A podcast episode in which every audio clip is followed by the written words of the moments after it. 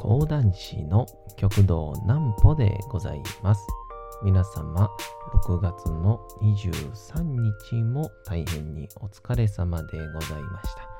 お休みの準備をされる方、もう寝るよという方、そんな方々の寝るおともに寝落ちをしていただこうという講談師、極道南歩の南歩ちゃんのおやすみラジオ。このラジオは毎週月曜日から金曜日の21時から音声アプリサウンドクラウド、Spotify、Amazon Music、Podcast にて配信をされております。そして皆様からのお便りもお待ちしております。お便りは極道南歩公式ホームページのおやすみラジオ特設ページから送ることができます。内容は何でも結構です。ねえねえ聞いてよなんぽちゃんから始まる皆様の日々の出来事や思っていることなどを送ってください。ご希望の方にはなんぽちゃんグッズプレゼントしますので、住所、お名前お忘れなくと。えー、いうことで、あのー、オリンピックが、あまあ、いよいよ開催をされるじゃないですか。で、まあ、僕はあんまり、なんか、なんだろう、まあ、開催の方の、まあ、都合というんでしょうか。大人の事情もなんか感じられるし、もちろん反対っていう気持ちもわかるんですけど、まあ、2050年のオリンピックどうなるんだろうっていうのをちょっとふと考えたんで、そんなお話でもしようかなと思います。まずはこちらのコーナーから。なんぽちゃんの明日は何の日？さて、明日が6月の24日でございますね。さあ、何の日でございましょうか。さあ、どれ行きましょうかね。これで行きましょうか。えー、UFO の記念日。空飛ぶ円盤記念日。1947年6月24日にアメリカで初めて UFO が目撃されたとの記録があることにちなんで UFO 研究家たち有志が記念日に制定をしております。記録によると実業家ケネス・アーノルド氏が飛行機で移動中に時速約2700キロもの速度で、えー、急昇降、急な上り下りを繰り返す急機の見慣れない飛行機飛行物体を発見をしたそう。また、アーノルド氏はこの物体を空飛ぶ円盤、フライングソーサーと呼びました。アーノルド氏の空飛ぶ円盤発見情報が記事になり、全米で報道されると、同様の目撃証言が相次ぐことに、これを受けて、えー、調査に乗り出したアメリカ空軍は、UFO、ユナイ、ユ、ユ、ユ、 unidentified、unidentified、flying object。Unidentified、flying object。UFO、UFO、未確認飛行物体と名付け、その事実を認める見解を示しましたが、すぐに目の錯覚の一種であると訂正をしたと。そのために非公式的には未だに UFO の存在自体は謎であるとされております。アメリカ空軍が一時は UFO の存在を認め、すぐに訂正したという事実もあり、以後、様々な噂や陰謀説などがつぶやかれるようになっております。まあ、なので、そのため、6月24日は UFO キャッチャーの日になっているそうで、えー、アミューズメントゲームを展開している株式会社セガインタラクティブが記念日を制定を、しておりますと。まあでも、UFO みたいな話はもうつきませんからね。えー、まあまあでも地球に来て、えー、何度か姿が、えー、見られてるよっていう風になれば、あ多分、まあおそらくこの定期的に来てる方々なのか、えー、おそらく10種類ぐらいの場所から来てる皆様なのか、わかりませんけど、まあ、アホじゃないですからね。多分。まあ、形も変えてきてるでしょう。飛行機であったり。ええ。ー、まあ、こっちだってね、いざいざ、初めは、縦型のロケットやったのが、今は普通の飛行機と同じ形してるわけですからね。えー、UFO が好きな人は明日いろいろと UFO に思いを馳せてみてはいかがでしょうか、えー、そんな感じで、えー、オリンピックが、えー、いよいよ開催されるんですけど。まあ、大前提として、まあ、僕たち日本もそうですし、あとは、まあ世界的に見ても、まあでも政治家の人が一番思ってるでしょうね。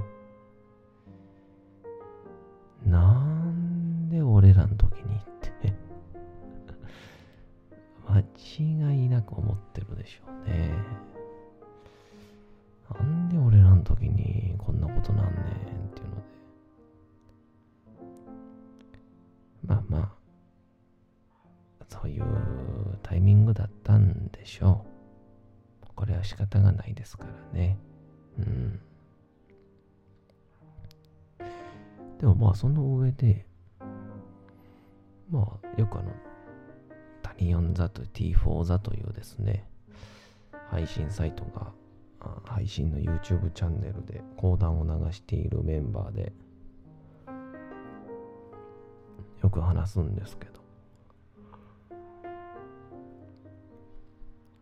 まあ今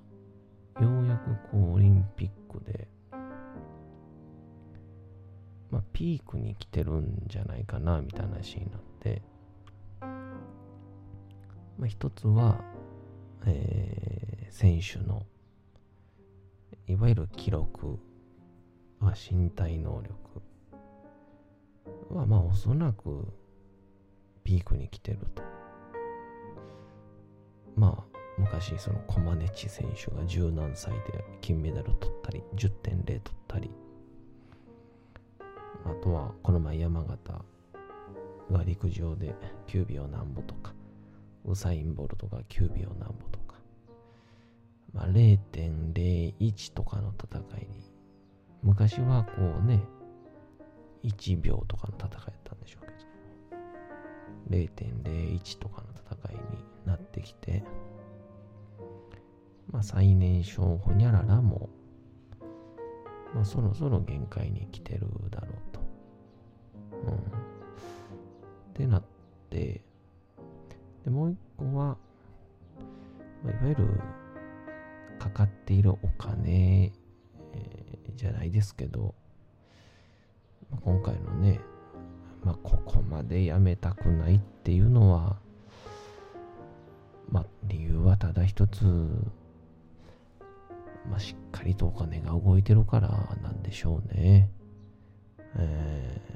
ー、まあでもそれを、お金で動くなんてけしからんって、まあ、僕らが言っても、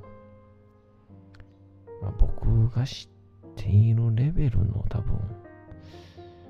お金じゃないですから、まあそんなんで気持ちは測りきれないなあという感じなんですけど、まあ、そこで、この近年、まあ、オリンピック女子代表、男子代表ってなってくるんですけど、で、それがおそらくそろそろ LGBT っていう、いわゆるこの性が男女なのではなくて、男性でも男性が好きとか、男性でも女性が、の心があるとか、女性は逆もしかりみたいな、そういうふうな差が出てくることを、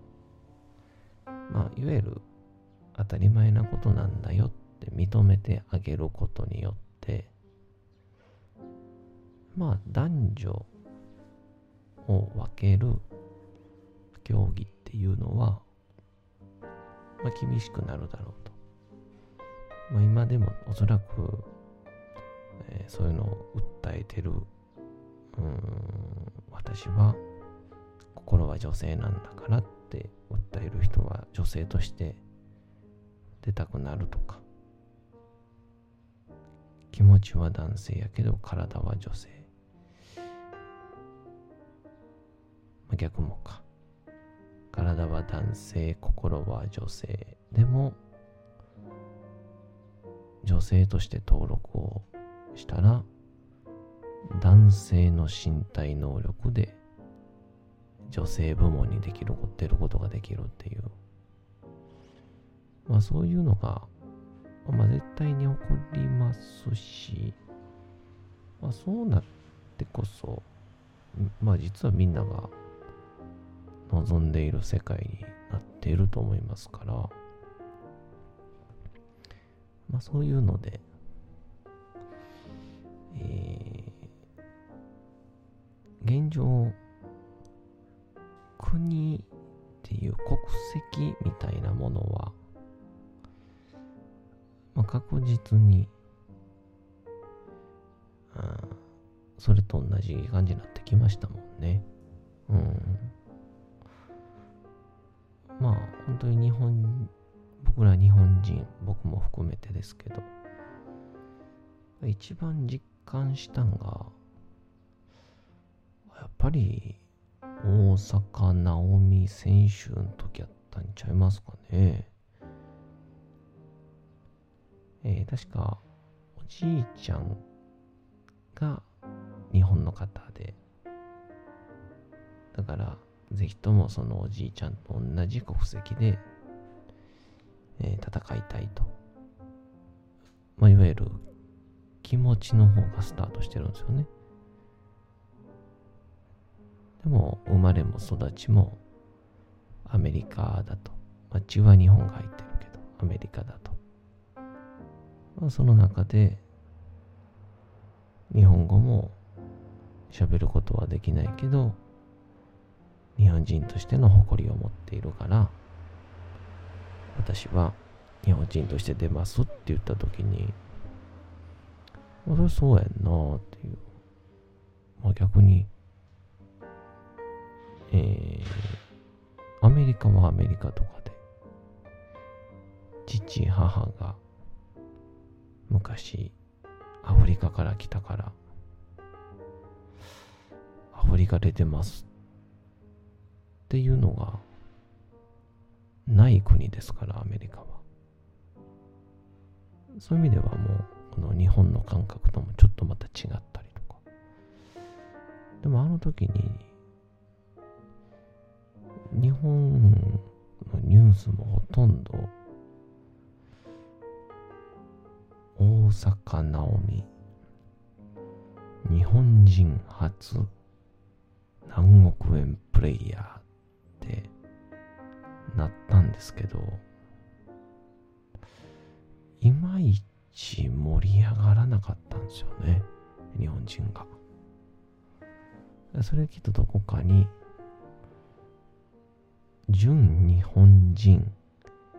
だから応援できるできないみたいなんが根底にあるんでしょう。きっと言葉では表現のできない感覚的な熱量の差があるんでしょ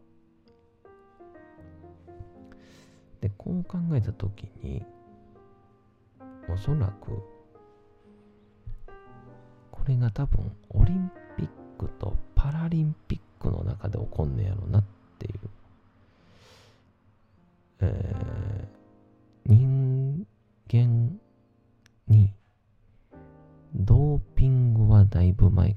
禁止されてますけど、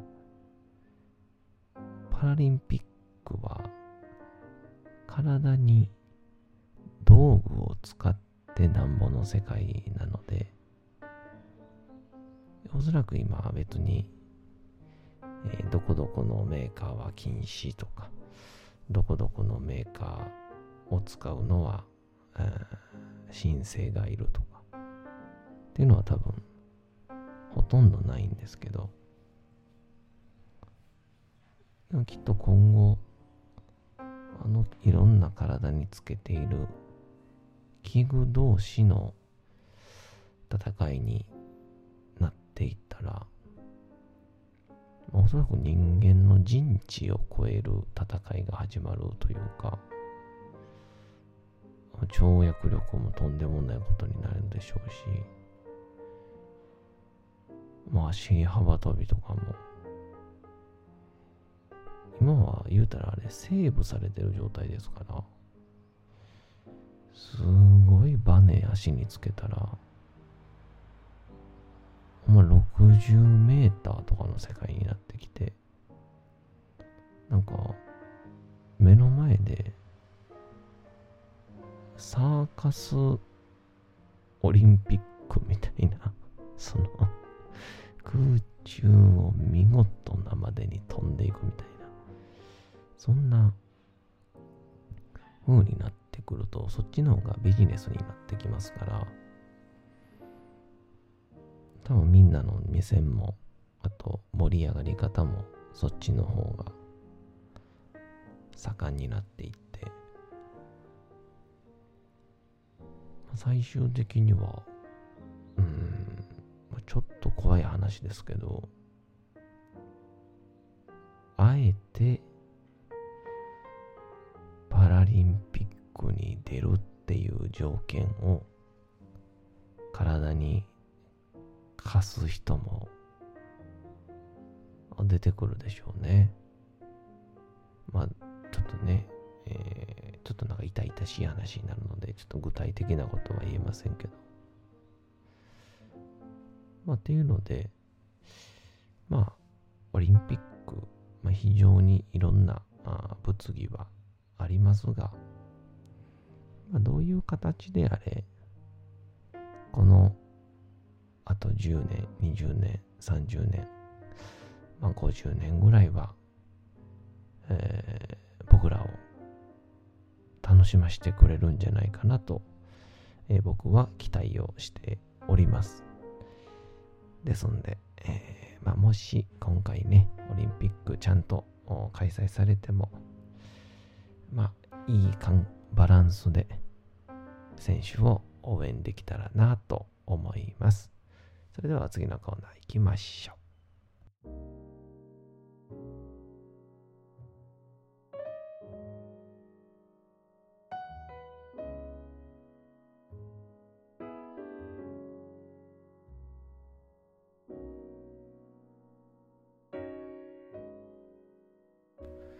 さて、時刻はうとうと朗読会の時間となりました。皆様、小さい頃眠れなかった時に、お父さん、お母さん、おじいちゃん、おばあちゃん、お世話になっている方に本を読んでもらった思いではないでしょうか。なかなか眠れないという方のお力に寝落ちをしていただければと、毎日様々な物語、小説をお届けしております。えー、さて、本日もお読みいたしますのは、岡本太郎の自分の中に毒を持ってて、え、ございます、えー、岡本太郎が小学校の頃、教室で漢数字を書いて、先生にバカにされて行くのが嫌になっ。そういうところから今日もお話が始まります。本日もお楽しみください。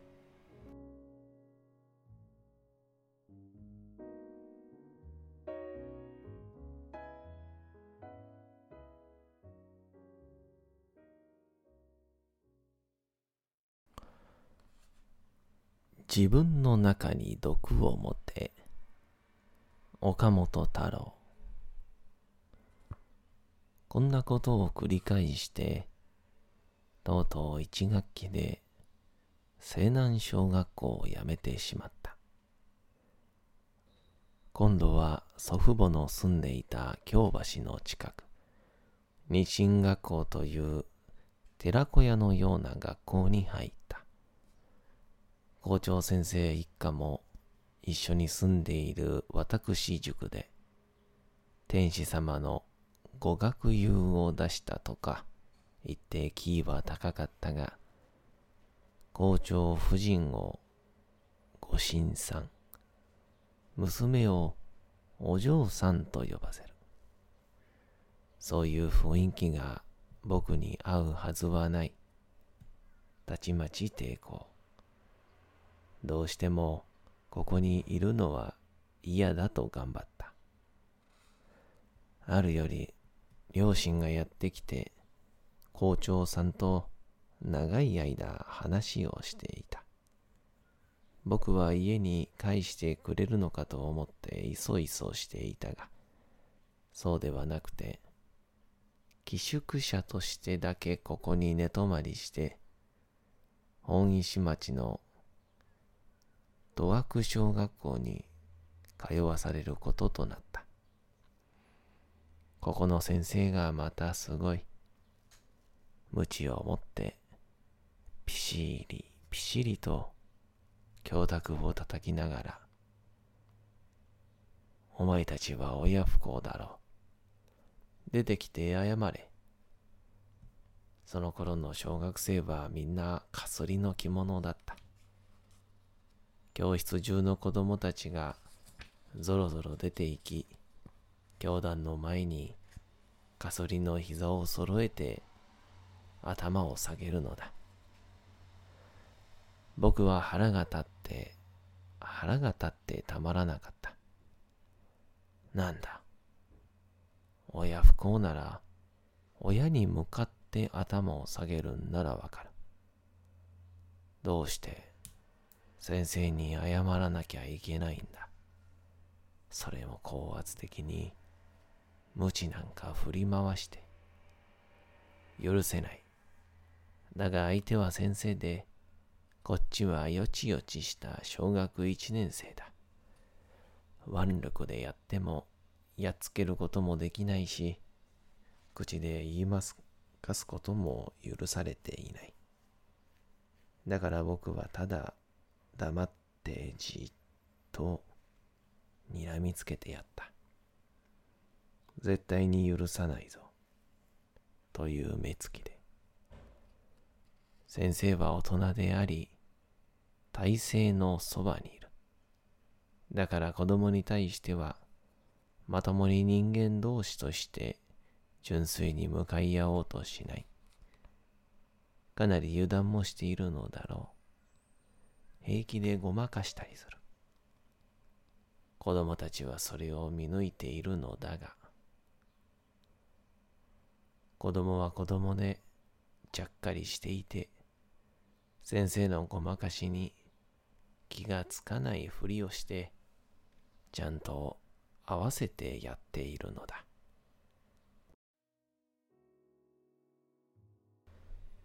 さて本日もお送りしてきましたなんぽちゃんのおやすみラジオというわけでございまして6月の23日も大変にお疲れ様でございました明日も皆さん街のどこかでともどもに頑張って夜にまたお会いをいたしましょうなんぽちゃんのおやすみラジオでございましたそれでは皆さんおやすみなさい。すやすやすやーん。